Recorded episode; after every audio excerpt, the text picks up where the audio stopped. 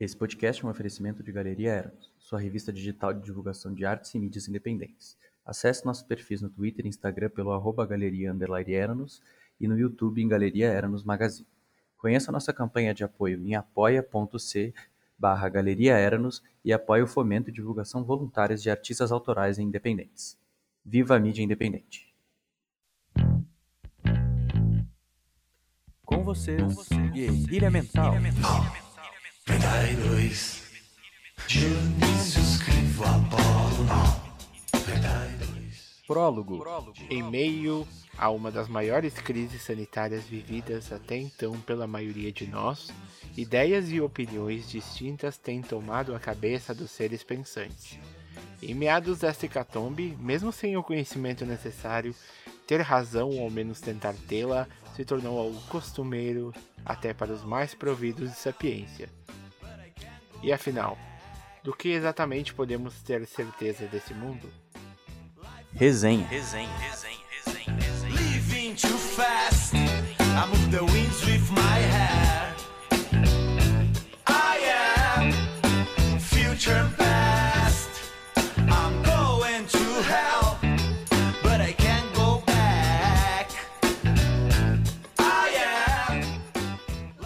Fala, meus consagrados, começando mais um Guerrilha Mental, seu podcast favorito aí. Uh, eu sou Gustavo Manha Bosco, vocês podem me encontrar no arroba Gustavo Manha Bosco lá no Instagram. Eu sou o Lucas Teixeira Siqueira, alcunha de Teta. Vocês podem me encontrar no Instagram e Twitter como arroba teta pai. E você não pode mudar as pessoas, mas pode mudar o sistema para que as pessoas não sejam pressionadas a fazer certas coisas. Ui. Uh. E aí, galera, aqui é o Rodrigo. Vocês podem me encontrar lá no Twitter por arroba machora, underline, underline, underline. E nunca se esqueçam de verificarem as fontes. Sempre passo mal com esse monte de underline aí. e hoje, mais uma vez, a gente tem um grandíssimo convidado. Vou dar um espaço para ela, a Bruna, se apresentar e falar um pouco sobre ela. Ah, oi, eu sou a Bruna, convidada honorária aqui desse podcast incrível. Eu sou jornalista e meio que só isso que eu faço. Mas eu meio que não faço isso mais, porque eu não estou mais jornalistando, mas acho que posso trazer um pouquinho de. agregar um pouquinho aqui no podcast. Vocês podem me encontrar no Twitter, no Imagine Walter. Walter é com W. E é isso aí. É de, é de Walter White? É. Não, é de Passa o Walter Zap. Tu viu que tem um meme novo agora? É. Porra. Não, na verdade, Walter era meu apelido, mas antigamente, quando a gente saía às ruas, porque o meu sobrenome é Valtric, mas como eu tenho preguiça de ficar soletrando, então eu falo Walter. Aí fica mais fácil. Ah, justo. Então, uh, deixar aqui para vocês as redes sociais da, da, do, do Guerrilha e da, da Galeria, que você pode encontrar lá no Twitter ou no Instagram com Galeria Underline Eranos. Hoje uh, a gente trouxe um, um, assunto um pouco polêmico que muitas pessoas vão, vão acabar uh, tendo ideias uh, discordantes, talvez, do que a gente fale, mas isso é bom para que vocês possam participar também da opinião de vocês, certo? hoje a gente veio falar sobre alguma questão de desinformação. O que, que acontece? Uh, entre toda essa desinformação, que tem acontecido nos últimos dias, uh, essa discrepância de opiniões, o que a gente pode crer e o que a gente pode não crer, uh, acaba trazendo essa confusão, né? então eu queria perguntar pro, pra galera aí o que, que eles acham dessa questão aí. Eu vejo isso não como a desinformação em si, eu acho que eu vejo mais como a, a gente ser bombardeado constantemente com muitas informações e não conseguir filtrar isso. Uh, não sei se vocês concordam com isso. Sim, eu acho que tem muita subjetividade na informação hoje e daí a gente acaba apelando por que é mais conveniente, talvez, e por, por conveniência, por uma certa não ter um método de filtro tipo mais didático para a gente, a gente acaba uh, atacando na primeira que é conveniente para nós, né? Que entrega o que a gente quer ou o que nos dá uma paz de espírito ou o que nos dá razão, né? Ou muitas vezes essa informação ela tem um cunho político anexado a ela e acaba por te, te ganhar pela, pela situação política que ela foi postada, né? É, tudo é político, né, em algum grau, né? Sim, de fato. Acho que tem uma questão que, como o Rodrigo disse, a gente recebe muita coisa, né? Então, uma vez a gente recebia informação de, sei lá, quatro, cinco fontes, e era isso que a gente ouvia durante o dia no máximo.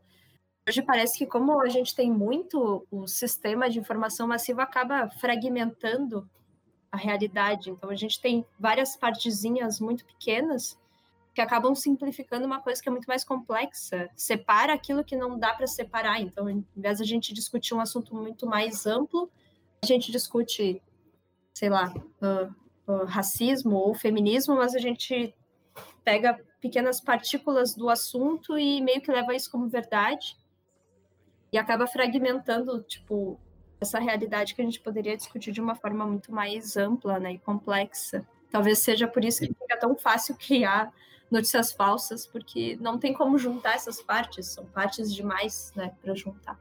É, e muito mais embasado também podia ser, né, alguns assuntos, né, principalmente assuntos que, que envolvem mais de um tipo de conhecimento, envolvem mais um tipo de especialidade, né, mais, um, mais de um tipo de expertise. Às vezes parece que, ah, eu vi no Twitter ali, vi no, na, numa rede social que tal pessoa falou isso, então isso aí para mim é verdade, sabe? Isso aí é muito complicado. A gente preenche as lacunas de algumas coisas que a gente não entende com subjetividade. Às vezes a gente tem que ter uma visão mais objetiva e tal, mais mais completa do assunto, né? E tu acaba selecionando as informações dependendo do teu nível de, uh, de afeto pela pessoa que a compartilhou, ou a criou, ou a postou, né? Também. É, não vai atrás de quem, uh, de quem informa, mas de quem pode validar o que a gente pensa, né? Atrás de gente que concorde com a nossa visão de mundo e ignorando Exato. as pessoas que pensam diferente. Exato. Exato. Uma coisa que acontece bastante também, como eu tinha comentado ali, a, a Bruna complementou. Uh, a gente está sendo constantemente bombardeado com essas informações e para nós, por exemplo, que estamos nas mídias, uh, que, como é que eu posso dizer isso? Uh, a gente fica exausto de saber tanta coisa chega um momento que talvez se tu fique o dia inteiro naquilo, tu acaba aceitando uma notícia logo de cara, só pelo título dela. E aquilo já é verdade. Por conta dessa exaustão que tu sente, de estar tá sempre acompanhando, sempre ali em cima do negócio, como se sempre tivesse alguma coisa bombástica acontecendo, e tu já não consegue mais discernir uh, o certo, o certo não, mas o que é verdadeiro ou o que é falso, pelo simples fato de, de tu criar essa preguiça, entre aspas, de tu ter essa exaustão. Acho que tá todo mundo passando por isso agora, né? Isso, exatamente. Exato, exato. Eu, eu queria até pedir pra Bruna, tipo, já que ela é jornalista e ela trabalha, tipo, ela entende a área, ela tem uma visão mais crítica da área, eu, eu vejo às vezes, tipo, principalmente nesses, nesses veículos que são mais populares, tá? Não necessariamente eles são mais, mais assertivos, mas são mais populares que às vezes eles colocam uma manchete ou outra de uma maneira uh, mais, mais categórica ali, para a gente já ter um pouco de, de um conhecimento ali da ideia, da informação que está sendo passada, e no desenvolvimento ela desconstrói essa manchete ou coloca uma visão diferente, às vezes é para chamar atenção. Só que, como disse o Rodrigo, às vezes a gente lê a manchete e daí tá, isso aqui então é isso aqui que eu tô lendo, eu nem vou ler a manchete para porque eu tô com preguiça ou porque eu tô exausto também e tal. Eu não sei como é que o pessoal do jornalismo enxerga ou a tua visão crítica disso mesmo, como é que como é que é sobre esse tipo de de ação assim que a gente acaba vendo. Eu acho que tem dois pontos. Um ponto é que as pessoas realmente não são ensinadas a, a ir além. Então, na maioria dos casos, uma manchete é o que basta. A gente sabe que as pessoas não leem dois livros por ano as pessoas não vão ficar o dia inteiro lendo todas as matérias. Então, tipo, a manchete, querendo ou não, ela tem que sintetizar tudo que a tua matéria vai dizer. O problema, principalmente com a internet e com essa convergência, né, do papel, digamos, para a internet, é que hoje os veículos meio que se vendem por cliques. A gente sabe disso, que a gente valida e a gente sabe que são veículos sérios, eles, eles sofrem essa realidade. Então, muitas vezes a manchete não é nem escrita por quem escreve a matéria, e sim pelos editores. Isso é bem comum do jornalismo. Tipo, o repórter escreve a matéria, o editor pensa na melhor forma de hum, chamar aquilo para a atenção do público, né? E muitas vezes acaba sendo sensacionalista mesmo. E muitas vezes essa manchete não reflete o que está na matéria, muitas vezes até contradiz o que está na matéria. Então, isso é um problema uh, do mesmo, a mesma questão de quem veio primeiro, o ovo ou a galinha. Tipo, a gente se pergunta, a gente faz manchetes sensacionalistas porque o público quer ou o público quer porque a gente faz esse tipo de manchete, né? Isso é bem, bem polêmico e geralmente geralmente dá muito problema, porque a gente tenta, pelo menos eu como jornalista e a maioria das pessoas que eu já trabalhei, realmente tenta fazer um trabalho sério, tenta ir atrás e, e confirmar tudo que está falando, mas isso pode cair por terra por uma, por uma manchete mal feita, que tenta trazer a coisa mais sensacionalista, né? O lado mais sensacionalista da coisa e acaba.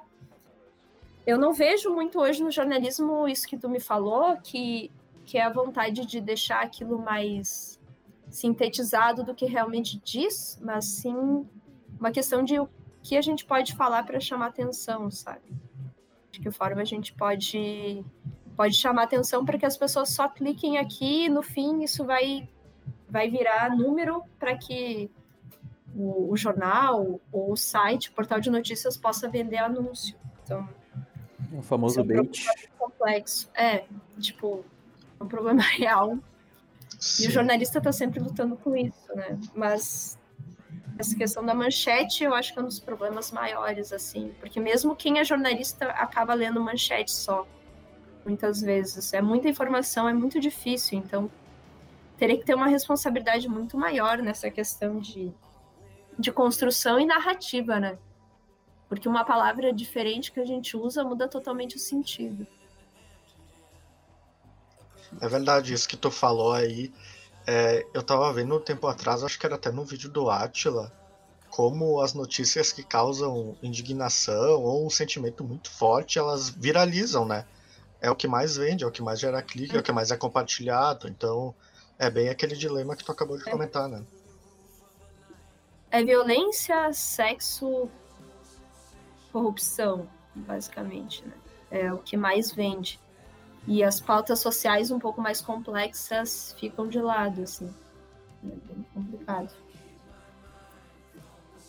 Agora é o Covid, né? Agora o Covid virou. Sim. É Covid, é, tudo é corona, agora é vacina chinesa, vacina de Oxford. Rússia. É, tem a Rússia também, né? E eu acho que isso aí vai dar uma treta. É, depende muito se vão politizar, né? São poucas as matérias que a gente entra e tentam explicar uh, qual que vai ser a consequência se a vacina vem da Rússia, qual vai ser a consequência se a vacina vem de cá, vem de lá. Uh, poucas pessoas querem realmente ir fundo nisso, explicar como é que é esse processo. Então as pessoas têm uma visão muito limitada da coisa. Elas leem, ah, a vacina vai chegar. Aí, ah, tu viu que saiu que a vacina vai chegar? Só que aqui no Brasil vai chegar só no que vem. Mas a pessoa não sabe dizer por quê. Então, Sim, tipo, é tipo, o que as pessoas, por exemplo, sabem, ah, a vacina está em fase final de teste, mas provavelmente elas não sabem que os Estados Unidos monopolizou todas as vacinas que foram produzidas esse ano, por exemplo. Hum. Então, o que, que, eu vou dizer sobre isso, né? É que tem muita política, tem muita coisa no meio, né? Tipo, eu até, eu até tive que rir com um tweet esses dias que o pessoal tava falando que a de Oxford tava avançada. Aí a pessoa, sim, sim, tu vai tá animado que tá avançada, mas tu acha que vai chegar amanhã na tua casa, sabe? Daí botaram lá as prioridades. Claro que foi uma brincadeira, né? Mas, tipo, tava Oxford, Londres, Nova York e Pelotas, tá ligado? Eu achei muito engraçado. mas, mas, é, é, velho. Mas é que, tipo, tem toda uma politicagem por trás, tem toda uma questão ali, tipo, que acho que nem, nem, tipo, nem a gente consegue medir e tal. E também eu vejo muito um problema que querem politizar a vacina, sabe? Se a vacina é chinesa, ela não presta, por causa da questão, tipo, da, da, dessa polarização política que tem. Se ela é inglesa, daí já é outros 500 e tal, sabe? Eu tive que ver, eu tava vendo uma dessas sketches de notícia aí, essas que dá entre um programa e outro na Globo, acho que é G1 Notícias, a jornalista tava explicando uh, que tava rolando uma notícia, aí tinha saído uma notícia que uh, eles estavam fazendo testes com células tronco de bebês abortados. a, a chinesa. E daí ela teve que explicar o porquê que isso não era verdade e que eles usavam, tipo, ela explicou o procedimento lá que eles usavam de macaco, alguma coisa assim, uh, e não faziam teste nos animais, mas tipo, olha como tipo a desinformação tem que explicar o óbvio, sabe? Eu acho muito bizarro isso, né? É o, de... é o detalhezinho, né? É o detalhezinho. Tem que fazer a notícia explicando por que aquela notícia não é verdadeira. Ao invés de usar esse tempo aprofundando temas, né? Fazendo as pessoas realmente entenderem os fatos. A gente tem que fazer uma notícia explicando por que, que o vírus não é uma conspiração, não é criado em laboratório, tem que. Os testes são feitos por causa disso. Mas aí entra um, entra um dilema. A culpa é de quem? A culpa é de quem faz a notícia ou a culpa são, é das pessoas? Como que a gente mede isso? Eu acho, uh, por exemplo, que, que, que ambos têm um pouco de culpa nisso, sabe? Porque o jornalismo ele precisa vender. E se, quanto mais as pessoas consumirem, uh, quanto mais as pessoas consumirem, menos interessante é para o jornal se, se elas estão uh, buscando uma uh, entendendo aquilo da forma correta ou simplesmente elas estão disseminando o jornal, entende? Então, o jornal ele precisa que as pessoas cliquem ali nele mas uh, muitas vezes eles não se preocupam se aquilo vai trazer desentendimento ou vai trazer uh, dúvida que não vai ser respondida para as pessoas, entendeu? É, parece idiota falar, mas uh, a solução é sempre educação, né? A gente sempre fala isso. Parece clichê é. e parece redundante, mas não adianta. O jornal é uma empresa e ele vai morrer daqui 5, 10 anos.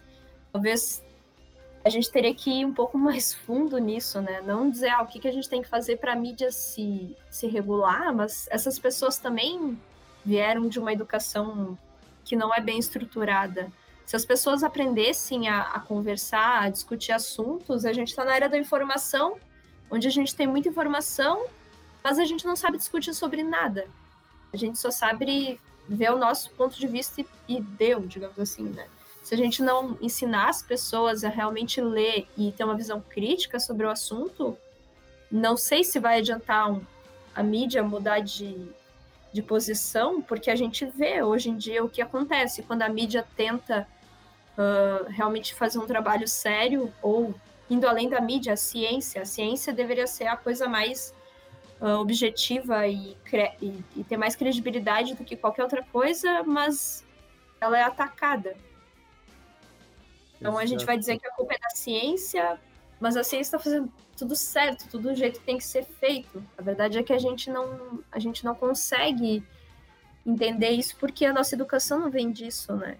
A gente não é criado, a gente não é formado para ter um pensamento racional com base nas coisas. Então é um problema bem mais profundo do que só dizer para as pessoas para de de aceitar informação falsa ou dizer para a mídia para de fazer tudo com base no sensacionalismo. Acho que vem bem antes. Eu acho que é, eu acho que eu acho que eu concordo com tudo que a Bruna falou e corroborando um pouco com a frase que eu falei no começo, eu acho que a culpa também é do sistema que a gente vive, sabe? O sistema ele não nos eles não ele não nos permite a gente ter tempo para criar um senso crítico assim, sabe? Ele tenta nos induzir uh, algumas necessidades, alguns tipos de consumo e a gente tem que ficar correndo atrás da máquina o tempo inteiro, né? Inclusive, tipo, relação pessoa-empresa, jornalista-trabalho, pessoas-necessidade também, que as pessoas tipo, consomem informação de um jeito limitado ali para ser mastigado também. E também, tipo, uh, a gente estuda para ter uma posição uh, no mercado de trabalho que daí a gente tem que ter uma posição que a gente vai ter, arrecadar tantos recursos para a gente poder ter segurança e talvez não precisar uh, correr atrás da máquina tanto assim, sabe? Que daí tu vai poder ter um, um, um conforto ali de, de investir um pouco, de guardar um pouco e tal. Eu acho que tem. É uma coisa leva a outra, sabe? Daí a educação fica meio. Uh, algumas decisões econômicas são em detrimento da educação ou do sistema educacional.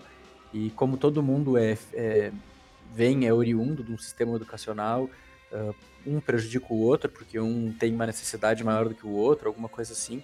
Eu acho que o, o sistema, o sistema social que a gente vive, ele fica depredando essas, esses conceitos, essa, o nosso jeito de, de trabalhar com conhecimento e de, e de hum, disseminar o conhecimento, e à medida que ele vai evoluindo, a gente vai ficando cada vez mais. Cada vez mais subjetivo, cada vez mais, tipo, vazio, assim, ou mais direto no assunto, sendo mais simplista, sendo mais essencialista, e sempre correndo atrás do que a gente tem que correr primeiro, né? Que é a necessidade ali, que é o conforto que o sistema nos força a ir atrás, né? Bem legal isso que tu falou aí, Teta, e o que tu falou também, Bruna. E vocês levantaram o ponto que eu queria chegar, que era algo que a gente debateu até no podcast sobre conhecimento, arma ou ferramenta, que era a parte de, do ceticismo na vida das pessoas. Uh, foi algo bem debatido naquele podcast, acho que a gente podia trazer aqui brevemente uh, de novo, que tu tem que partir de um ponto em que tu não sabe nada, é como se tu não conhecesse aquele assunto, como se tu não tivesse nenhum viés sobre aquilo. Claro que é uma coisa bem difícil de se fazer, né? Tu tem que assumir a tua própria ignorância, é isso que eu quero dizer para ir atrás, né? Ir atrás de fontes, ir atrás de uh, da autoria, verificar data, esse tipo de coisa, né? É, que é uma coisa que a ciência tem, né? Ela tem método, né? Independente se é uma ciência exata, se é uma ciência humana, se é uh, uma abordagem, alguma coisa assim, ela tem um método científico que, que prevê essas situações para tu poder ter um, uma maneira de encontrar as informações e validar elas, né? De determinado assunto, seja qual for. É, mas, por exemplo, eu saí da escola sem ter a menor ideia do que é método científico. A gente deixa, deixa nossas crianças, as pessoas jovens, saírem da escola sem entender o que é um método científico, sem ter contato com isso, da mesma forma como a gente não tem contato com política, com economia, com outros tipos de religiões e tal. Exato. Eu acho que como é que a gente vai falar para uma pessoa entender e, e, seguir um método do qual ela não faz parte, do qual ela nunca foi informada, do qual ela não tem o mínimo conhecimento, né? Uhum. As pessoas criam o seu próprio método. Como a gente é mais emocionado do que racional, o nosso método é, é ser validado. Então a gente vê a, a TV não é para se informar, mas é para uh, ah, achar fonte que concorda com o que a gente está falando, né? É, sim, sim. é meio complexo a gente pedir isso das pessoas, sendo que o próprio sistema vai atrás e caça, por exemplo, literatura, tipo, filosofia, sociologia, matérias, ciências que deveriam trazer essa, essa visão crítica para as pessoas, é o que a gente mais ignora hoje em dia. Exatamente. É, e a gente tem que ouvir que, que se tu for para uma área dessas, tipo, no, na tua área acadêmica ali, levando em conta que não é todo mundo tem o privilégio de, de ter uma opção acadêmica depois, ensino superior, que isso não dá dinheiro, né? Que o mercado de trabalho não, não comporta pessoas que, que são desse tipo de estudo. Eu, eu ah, tive que ouvir muitas vezes uh, que eu quero muito fazer um mestrado em filosofia, e é uma coisa que é um projeto que eu estou fazendo para o ano que vem, né? Que esse ano meio que virou um, um abismo sem fim.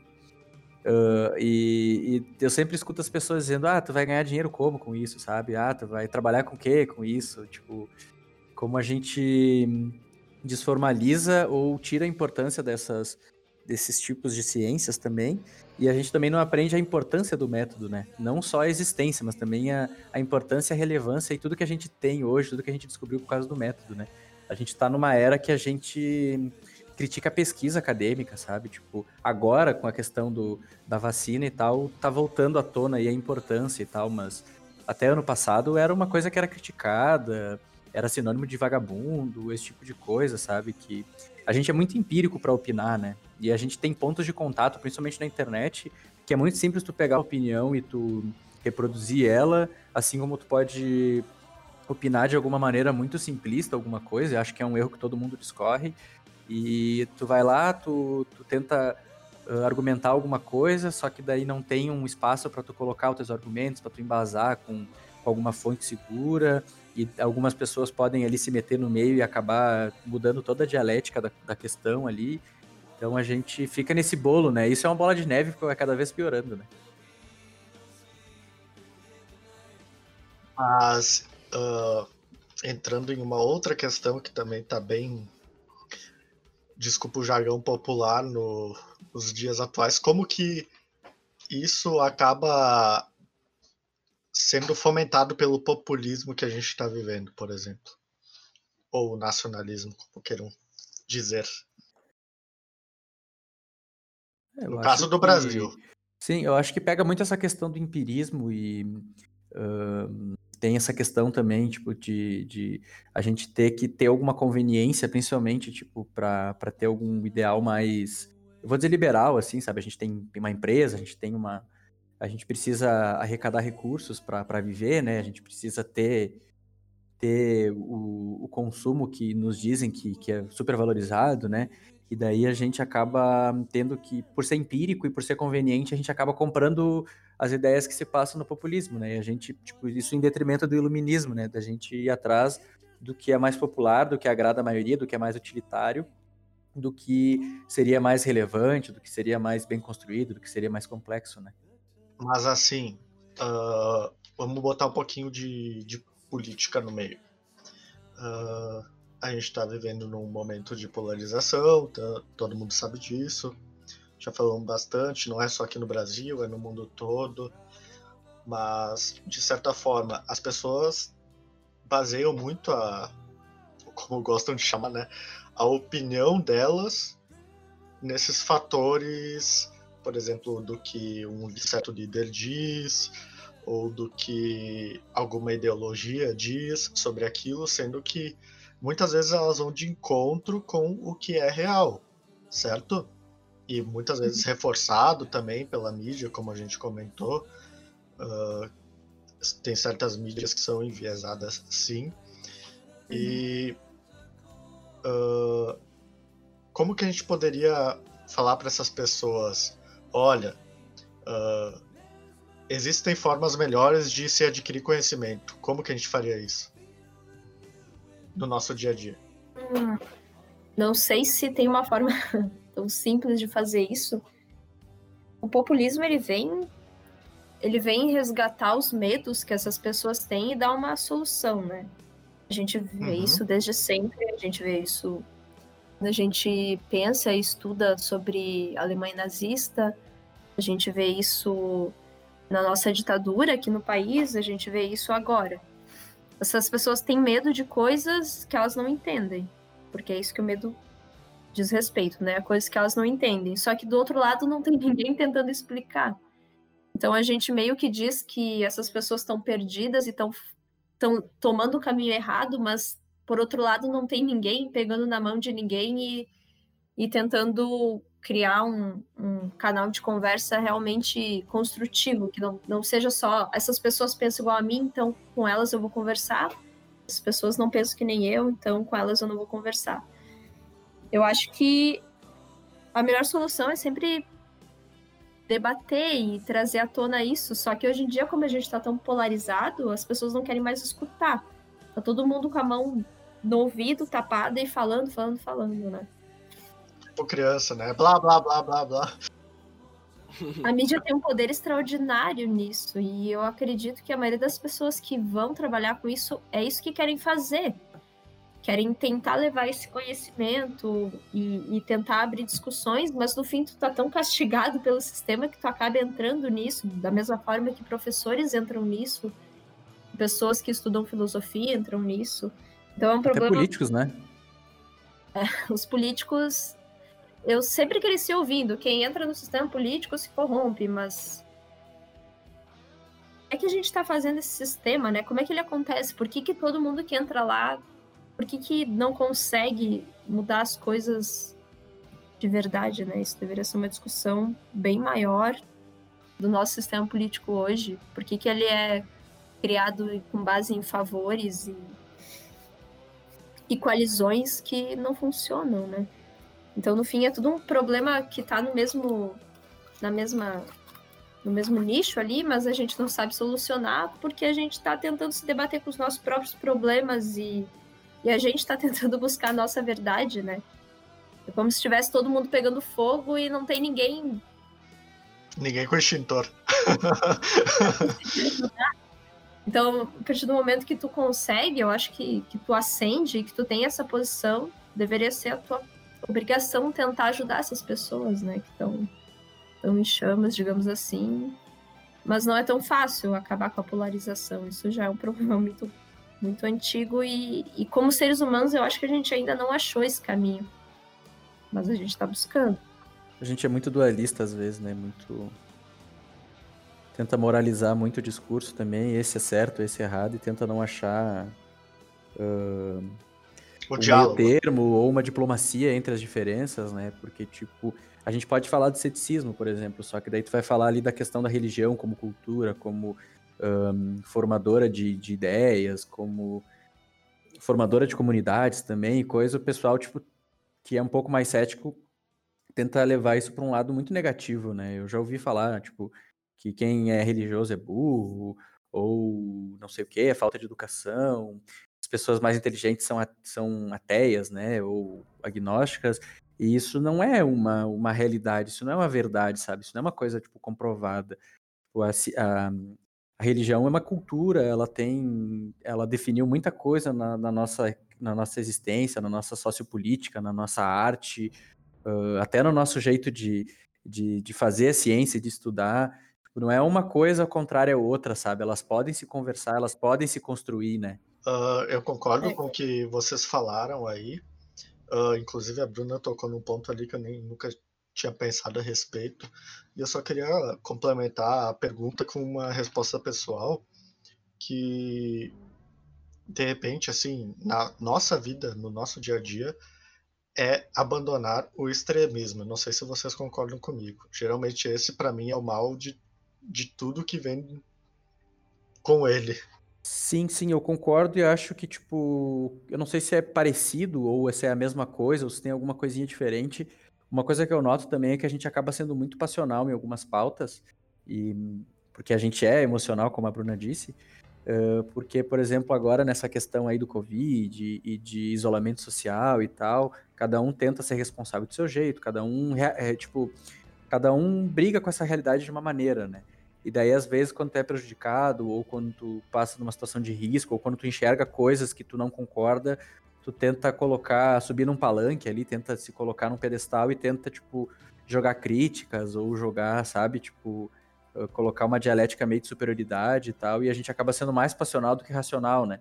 A gente tenta, não tenta discutir, não tenta entender, não tenta olhar uh, pelo prisma alheio, e a gente só coloca ali a nossa indignação e vai jogando, jogando, jogando, e tenta não Tipo, se tu não souber como a parte do problema para os outros e tal, tu não vai conseguir achar soluções, né? Só vai ficar gritando um monte de coisa ali e vai gritar no vazio ou vai achar outro problema porque vai ter alguém que vai tentar combater e vai ficar um monte de argumento vazio e solto que não vai levar a lugar nenhum, né? Sim, eu concordo. A maioria das discussões meio que trava nesse, nesse ponto, né? Onde cada um tem uma visão totalmente diferente e, e como sociedade a gente não consegue evoluir nisso. Demora 30, 40 anos para discutir uma coisa simples como casamento ah, homossexual, por exemplo, de pessoas do mesmo sexo se casando. Outras pessoas que não têm nada a ver com isso são contra e, e- e atacam, ou a gente pode trazer temas ainda mais polêmicos, como aborto, por exemplo. Como que a gente vai discutir se uma pessoa fala que, que é contra, que é pró-vida e é contra, digamos assim, o aborto, e a outra pessoa diz que tem uma outra vida ali, mas se a gente não abre a visão, né, para a visão do outro, e a gente acaba se isolando, a gente cria um muro entre as duas posições e, e nunca nada nada avança. Eu acho que a gente está tão abandonado, a gente tem tanto medo de que ninguém olhe para o que a gente está sentindo e passando, nesse sentido muito passional mesmo, que a gente simplesmente se volta contra tudo que vá ao contrário do que a gente quer conquistar, né? É, nós e os outros, né? Rivalidades, né? a gente sempre vê o outro como inferior, que nem, o- que nem foi dito antes sobre a religião. Inteligente seria não tu não acreditar em algo, mas tu acreditar que outras pessoas possam acreditar em algo que tu não acredita. Mas a gente meio que não vai por esse caminho. A gente desmerece o outro pra gente conseguir se sentir superior e, e ter menos medo, ter mais controle. Se a gente tem certeza que a nossa opinião é a mais válida, a gente tem certeza que a gente tá no caminho certo. E a pior coisa do mundo seria a gente admitir que a gente não tá indo no caminho certo. Então é muito Nossa. complexo. Agora que tu comentou isso, eu só. Perfeito. É, um tweet de um. Ali no explorar do Twitter, que às vezes eu vou ver o que tá acontecendo. e eu vi um cara, não entrando nos méritos da pessoa, ou enfim, estavam falando sobre o Felipe Neto. Subiram uma tag todos contra Felipe Neto. Felipe Nelo. É, aí alguém, algum velho comentou assim: Eu sei que eu estou no caminho certo porque eu estou contra o Felipe Neto. Basicamente isso, entende? É. Então, foi bem isso que a Bruna falou agora. Exato, uh, exato. Foi bem isso que a Bruna falou agora. É muito difícil tu abandonar uh, essa visão, né? Essa visão egoísta, até a gente pode dizer. E a gente pensou esse caminho em pessoas, né? Hoje a gente vê isso com o chefe da nação. Ele é o caminho que muitas pessoas tomaram. E muita gente não vai dizer que tomou o caminho errado. E, e não importa o que, o que tenha que fechar o olho, o que tem que acontecer para que para que isso valide essa escolha. Né? Exato, ah. exato. Tem um certo, um certo culto à personalidade, né? Principalmente na arena política ou pessoas públicas que opinam e tal. E como a internet, é, ela, por ser um ponto de contato sensível, ela é muito tóxica às vezes, né? Porque às vezes, tipo, a gente se perde, a gente tá ali opinando ou tá só lendo, às vezes a gente tá só procurando informação, daí alguém que a gente considera relevante dá uma opinião diferente, ou muda de opinião, ou uma pessoa anônima que é do nosso convívio opina sobre um negócio que a gente não concorda, e daí fica aquela confusão da nossa razão, da nossa cabeça, a gente começa a não querer olhar para coisas que são concretas, que fazem sentido, só para a gente não perder essa, esse vínculo né, que a gente tem com essas personalidades que a gente tanto respeita ou que a gente tanto segue, né? Exatamente. Uh, uh, e, assim, pensando de fora, uh, alguém aí falou do, do líder, né, o líder político. Pensa que para algumas pessoas, elas estão seguindo esse negócio, já fazem, sei lá, uns 6, 7 anos, de repente, é como se tu abandonasse tudo que tu fez, né? É muito difícil, é uma coisa difícil de tu pensar. Como se tudo que tu acreditou durante todo esse tempo não servisse para nada, certo? E é muito difícil para uma pessoa deixar disso. É, a nossa mente tem mecanismos também que nos. Alguns labirintos que a gente se coloca pra gente tentar se validar o tempo inteiro, né? E a gente tem, sempre tem que estar tá se autoafirmando, né? Em busca afirmação pelos outros também, né? Nosso Nossa. de confirmação. Verdade. Quando essa informação não quando essa validação não vem, a gente cancela a pessoa. É, às vezes Dependente sim. dos méritos e das coisas que elas, que elas fizeram, ou porque nem todo mundo é, é horrível ou, ou totalmente bom, né? As pessoas não são uma coisa só. E eu acho que essas nuances são bem difíceis de enxergar. Como se a gente tivesse perdido esse, esse, essa capacidade de ver essas outras cores. Não, elas se colocam, acho que em todos os momentos, né? Porque várias das críticas que a gente colocou, eu acho que quando a gente colocou, a gente se viu fazendo, sabe? Tipo, de da gente, às vezes, seguindo o caminho mais simples ou um, uh, uh, subvertendo a dialética, atacando o interlocutor, em vez de atacar a ideia, o argumento, né? Que é uma coisa que Schopenhauer fala na arte de ter razão, que a menor, melhor maneira de ter razão é tu, é tu atacar quem, quem te contradiz, em vez de tu atacar a ideia ou argumentar com a ideia, que é uma coisa que acontece muito. É tipo aquela frase, ah, e o PT, ah, e o. Sabe? E, e o mensalão e não sei o quê, tipo, como se isso fosse um argumento que fosse validar alguma coisa de errado que o nosso chefe do executivo fez agora, sabe? Tipo, isso é uma coisa bem simples, né? Mas virou até meme e tal, isso aí, né? Então a gente acaba se caindo nessas armadilhas. Eu acho que todo mundo tá tá tá diante disso e todo mundo pode acabar caindo, sabe? Eu consegui me ver em todas essas armadilhas em algum grau, às vezes maiores ou menores, dependendo uh, o ponto de contato e, e a situação. E acho que, que é basicamente isso mesmo, a gente fica à mercê disso. Cara, é uma coisa, como tu estava falando, todo mundo já se viu, é uma coisa extremamente natural. É, é natural do ser humano tu, por exemplo, escolher o caminho mais simples, digamos assim. Tu, é, são mecanismos, né? São mecanismos que tu tem que acabam sendo disparados. Tu tem que se policiar mesmo para poder ir contra. Tu tem que ser mais, entre aspas, ser antinatural, né, digamos, para tu conseguir alguma tirar o melhor disso. Eu acho que a gente tem que ser autocrítico, sabe? Tipo, tá, essa situação eu tenho que analisar ela, tipo, muitas vezes depois por que, que talvez eu não esteja certo nessa situação? Por que, que talvez eu fui passional aqui? Por que, que talvez um, esse argumento aqui não foi válido? Ou por que, por que, que eu me perdi nessa situação, sabe? Uh, em vez de tentar pegar essas armadilhas, esses gatilhos que a gente tem de primeiro, ah, eu tenho razão por causa disso, sabe? Eu acho que a gente tem que ficar se duvidando o tempo inteiro e duvidando das nossas convicções, ficar se reinventando, não em busca de uma afirmação externa ou até a gente entender, sabe? Acho que a gente tem que se permitir ser confuso em alguns assuntos e se permitir desconstruir alguns assuntos que a gente tinha uma certa razão antes e que daí por alguma situação que a gente vive ou por alguma informação nova que a gente tem acesso, a gente começa a duvidar disso. Acho que a gente tem que estar sempre duvidando de nós mesmos, não em detrimento do que a gente é como pessoa, mas das ideias que a gente tem e de como a gente coloca elas na prática, sabe? A gente tem que ficar se questionando o tempo todo e ficar se construindo o tempo todo, porque senão a gente corre o risco de cair numa armadilha e ficar muito preso a alguma ideia ou alguma convicção que pode se pode parecer totalmente equivocada no futuro, sabe? A gente pode perder muito da nossa dedicação ou do que a gente faz como pessoa na vida mesmo, até nas relações interpessoais, baseado em ideias que a gente só pegou ali porque a gente estava exausto e se abraçou na primeira coisa que a gente viu, sabe? Sem questionar. Concordo com tudo isso aí, Teta. Mas nem tudo tá perdido, né? Uh, existem movimentos aí uh, que apareceram recentemente no Brasil que eu queria citar, que fazem ótimo trabalho, diria, para a sociedade no geral, que é o, Sleeping Giants. Eu não sei se vocês já ouviram falar. Não, só por cima. Então, vou eu vou só dar uma palhinha aqui do que acontece. É, o Sleep Giants ele é um movimento que, se eu não me engano, ele nasceu nos Estados Unidos. E o que, que ele faz basicamente? Ele passa um pente fino em diversos sites que espalham fake news, que são comprovados que espalham fake news.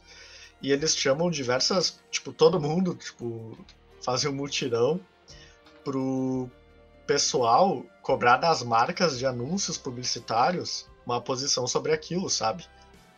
E eles tentam meio que desmonetizar esses sites. Ah, de uma maneira ética, de uma maneira limpa, sem usar Exato, tipo, hack ou coisas do gênero. Exato, eles vão lá e falam, ó, oh, olha só, uh, sei lá, qualquer exemplo bobo, eu tô chutando aqui, eu nem sei, tá? É, sei lá, Natura, olha só você compartilhando anúncio nesse site que espalha fake news, o que você acha disso? Daí o pessoal vai lá e, meio que faz um, um boicote entre aspas, porque não é bem um boicote, eles falam, ah, não vou mais comprar se for assim, sabe? Daí eles vão lá e tomam uma providência, tiram o anúncio do site. Eles meio que tentam desmonetizar esses sites de fake news dessa forma. É, isso é um, um cyberativismo, né? Exato. Eu acho bem bacana, particularmente, não sei a opinião de vocês, tá? Cara, uh... tu tem mais alguma coisa para continuar aí? Que daí depois eu falo. Pode discorrer aí. Não, é que, tipo, uma coisa que tu que pegou nesse ponto aí que tu falou é de mexer no bolso, sabe? Tipo, que infelizmente muitas mudanças que a gente tem ao longo da história, muitas atitudes são porque a pessoa que fez a mudança ou que deixou ela acontecer tinha alguma vantagem depois disso, sabe? Em inúmeros, acho que a gente pode discorrer melhor se pegar cada caso e tal, é uma coisa mais complexa. Mas, por exemplo, agora que teve esse movimento de Black Lives Matter nos Estados Unidos, né? Uh, e tem uma discussão no esporte americano que alguns times uh, têm nomes relacionados com, com tribos indígenas, com, com, com nativos uh, norte-americanos, né? E alguns desses nomes não homenageiam ou não, não são bem vistos porque eles são até pejorativos na linguagem informal americana, sabe? Um caso muito famoso é do Washington Redskins, que é um time da capital americana, e a palavra, o termo Redskins é usado de forma pejorativa, sabe? É usado uh, como xingamento, e uma boa parcela da, da comunidade indígena, e vale ressaltar que são várias comunidades, são várias tribos, são várias. Uh, é, é, um negócio muito mais complexo, muito mais diverso do que a gente estereotipa às vezes, né? uh, é crítico a esse nome e também aos simbolismos do time, que cria um, um, um estereótipo de um índio todo exagerado, a questão física e tal, e, e que são vários tipos de, de etnias diferentes, várias. Uh, tem várias particularidades, e, e agora algumas pessoas, por causa desse movimento, começaram a boicotar algumas marcas, como a, a PepsiCo, a FedEx, a Nike, e pressionaram essas marcas para elas se desvincularem ao time, que é uma, da, uma das franquias super rica do, do esporte americano, uma das maiores franquias do futebol americano, que é, são as franquias mais ricas, e se vincular, desvincular essas empresas uh, a essa franquia para que para que não tu, não tu não assumisse a mesma ideia dela de, de usar esses termos, né? Aí, aí com essa pressão o time aposentou o nome e o logotipo antigo, que fazem, faziam 70 anos que, que, que, existiam e faziam mais de 50, 60 anos que, que existia essa, essa polêmica por trás, que o pessoal pedia e tal. Inclusive, o dono do time disse que nunca ia mudar, ele disse para um, um tabloide colocar em caixa alta nunca. E agora que doeu no bolso, ele mudou, eles aposentaram o nome, eles ainda não apresentaram um novo nome. Nessa temporada eles vão jogar com um nome de transição. E como, tipo, quando aperta um pouco ali na questão do dinheiro, ali, na questão do econômica, algumas situações se tornam um pouco mais adequadas, assim, sabe? E como isso, eu não sei se isso é uma coisa boa ou ruim, porque pela atitude das pessoas, da atitude civil, né, pelo ativismo, pela desobediência civil, mudanças foram ocorridas, só que teve que doer no bolso de uma pessoa poderosa lá, que não tem acesso à informação, ou que não se dá o trabalho de ter o acesso, que só mudou porque ela ia perder ia perder receita, né? Sim. Ah, deixa eu só perguntar sobre o nome do time. É um nome de transição, porque pelo que eu vi, eles estão chamando de Washington Football Team. Só. Exato, é um nome transitório até a princípio nessa temporada e na temporada que vem eles vão mudar para algum outro nome que eles estão. É que eles fizeram um concurso ali para decidir o um novo nome, só que botaram palavras que também uh, são polêmicas pela mesma questão, sabe? Daí, tipo, tá, enquanto a gente não consegue definir, não consegue ter uma coisa que agrada mais e que vai deixar uma normalidade, vamos usar uma transição por hora, sabe? Sim, saquei. Cara, eu acho que tu tocou num ponto aí bem importante, que é doer no bolso. Money uh, Talks. Cara, infelizmente, ou infelizmente eu acho, né, é o sistema que a gente vive, é o jeito que a gente consegue fazer as coisas, então eu acho que é um ponto positivo. Não sei. Se... Eu acredito que tenha uma questão de a gente entender que isso está sendo feito só pelo, pela questão financeira, mas também é importante reconhecer uh, o quão importante é isso acontecer, né? Porque antigamente a gente não conseguiria fazer isso.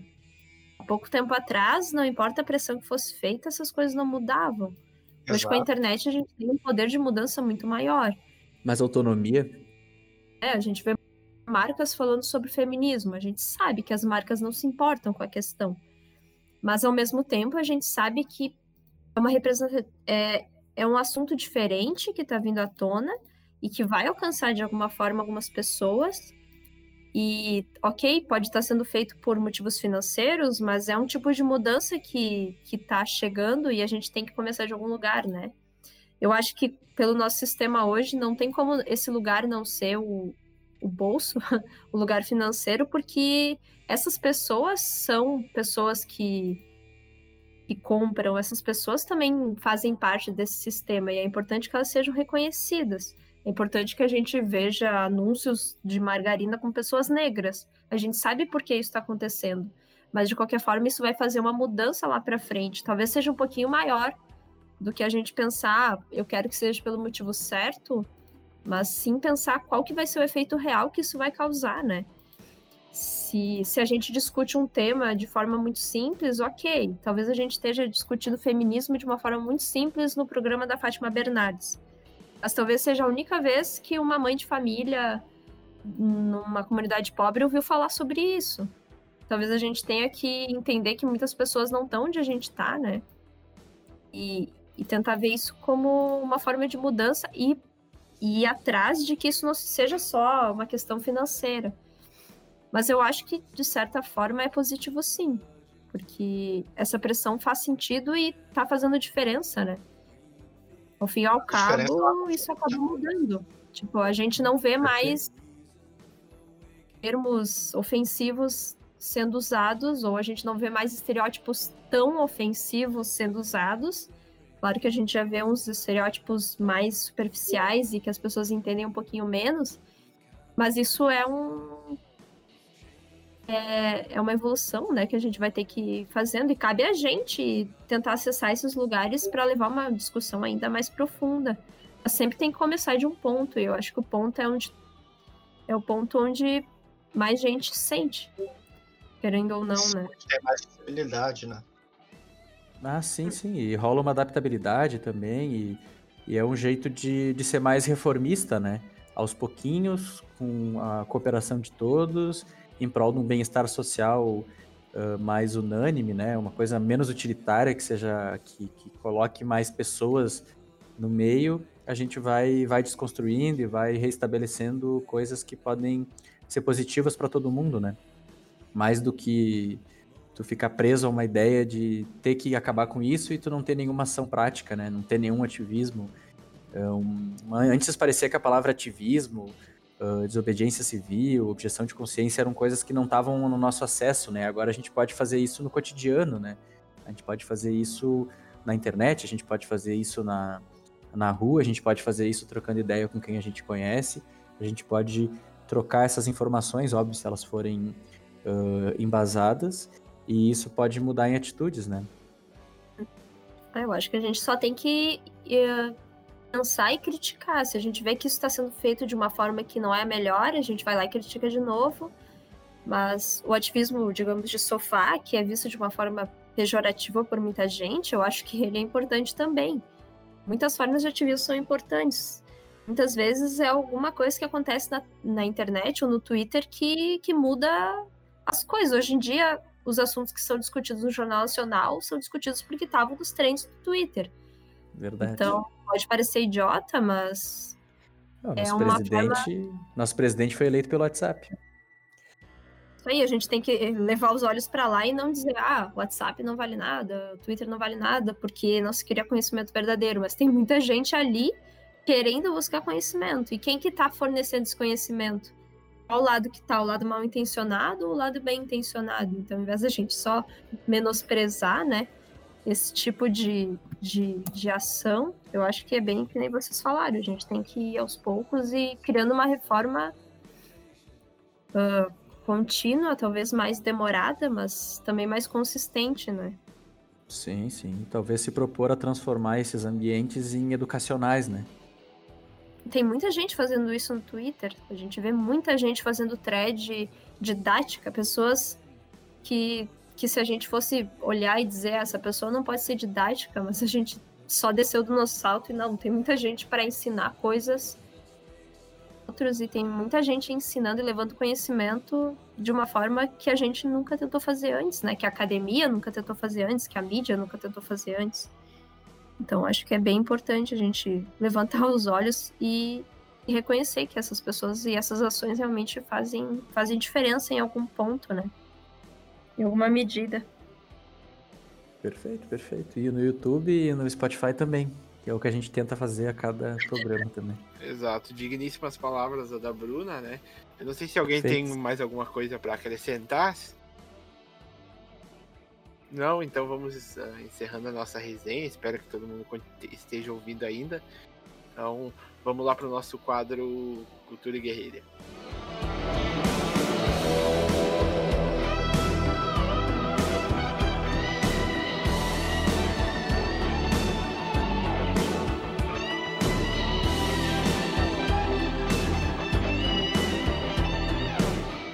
Cultura e guerrilha.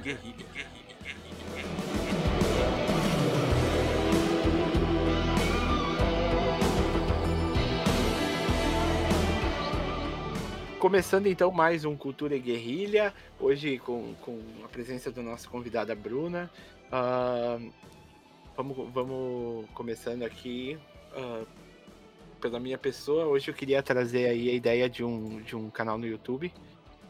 Uh, chamado Tempero Drag, que é uma que é um canal uh, que eu particularmente gosto muito, que é apresentado por um rapaz chamado Guilherme que uh, utiliza o nome de Rita Von Hunt, é uma, uma, ele é uma drag e ele traz alguns assuntos uh, debatendo a parte da política, da, da ciência, da sociedade. São assuntos bem, bem interessantes E eu gosto bastante dele porque ele tem um conhecimento uh, absurdo, assim, e ele consegue passar a ideia que ele quer trazer com muita facilidade. Eu fiz uma breve pesquisa sobre ele e, e descobri que ele, é, que, ele é, que ele é professor de literatura, então isso.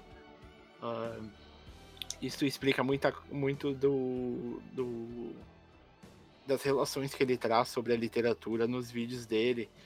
Então é uma, é uma, uma opção bem boa. Eu, particularmente, já assisti todos os vídeos e aconselho a galera a assistir aí também. Ele tem uma didática fenomenal, né? Exato, o cara A traz. maneira que ele explica os assuntos e as referências dele também, ele gosta um pouquinho do Adorno, né? Uh, é genial. Muito bom. Justo. Vou passar a bola aí pro Teta aí, pra não ficar muito extenso. Então, uh, eu tô me familiarizando novamente com uma obra que eu li há muitos anos atrás, uh, que é A Revolução dos Bichos. Eu tô relendo, eu li ela há uns 5, 6 anos atrás. Estou reaprendendo a obra.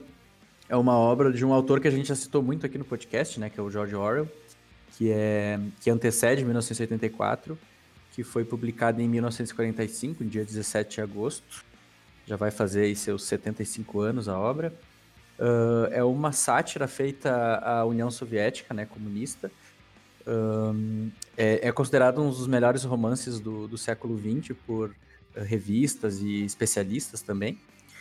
Uh, e como o autor era um social-democrata, ele fez algumas críticas à, à política stalinista, com alguns personagens super estereotipados, e também a, perca da, da, dos princípios da Revolução Russa à medida que, que a Revolução dos Bichos foi, foi acontecendo, né?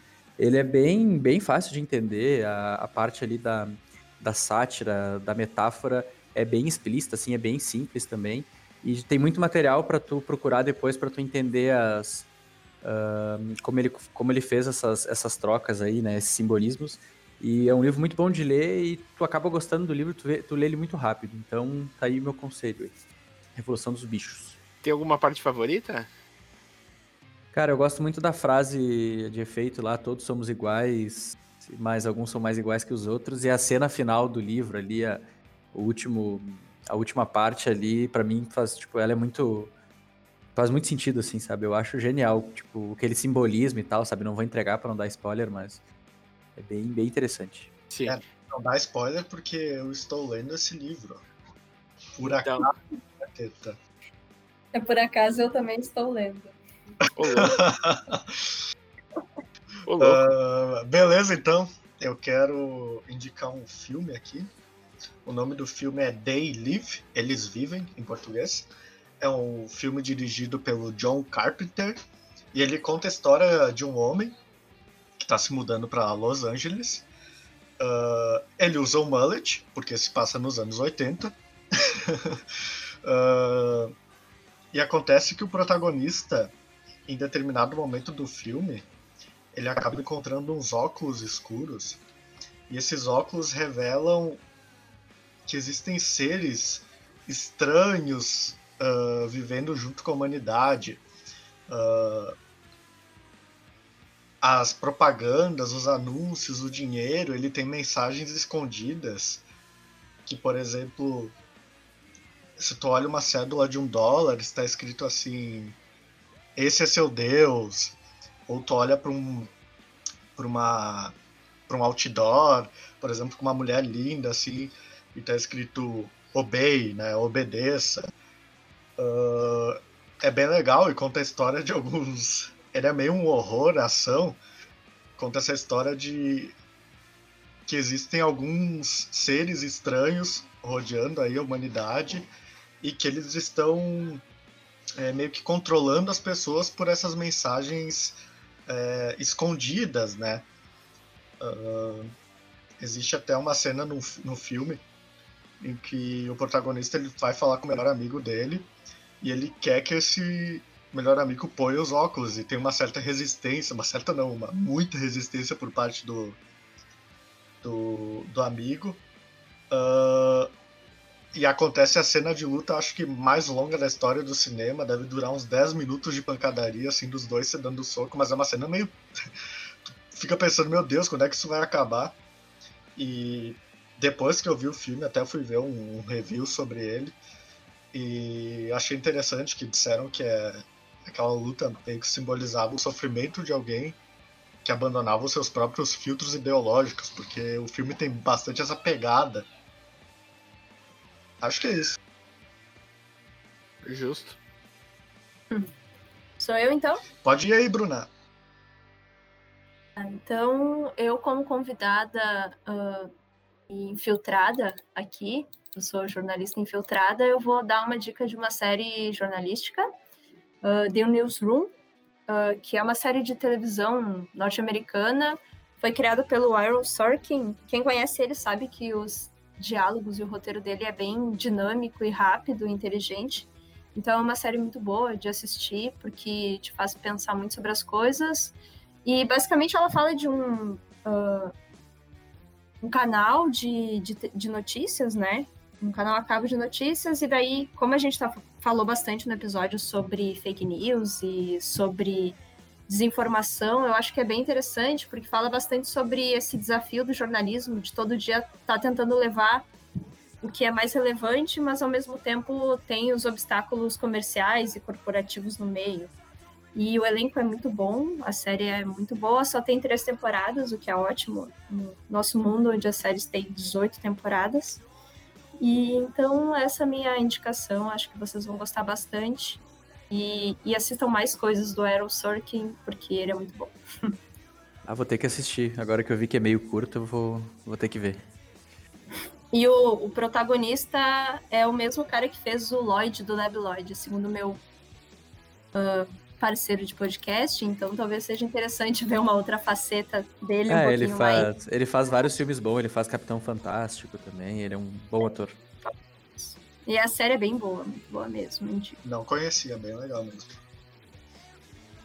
Justo. Então, uh, a princípio, vamos finalizando esse episódio. Só queria fazer um agradecimento à nossa participante, a Bruna. Muito, muitíssimo obrigado por participar conosco aí. Espero que tenhamos mais oportunidades de, de, de ter mais algumas conversas juntamente contigo. Espero também. Eu queria lembrar então que, que você pode interagir também, mandando e-mail, comentando nas nossas redes sociais. Vou deixar, uh, deixar frisado que o nosso Instagram e nosso Twitter é galeria underline Eranos. Você pode mandar mensagem lá, sugerir alguma coisa, uh, mandar a tua opinião para nós. A princípio, por hoje era isso. Valeu. Valeu. Valeu. Valeu. Até mais.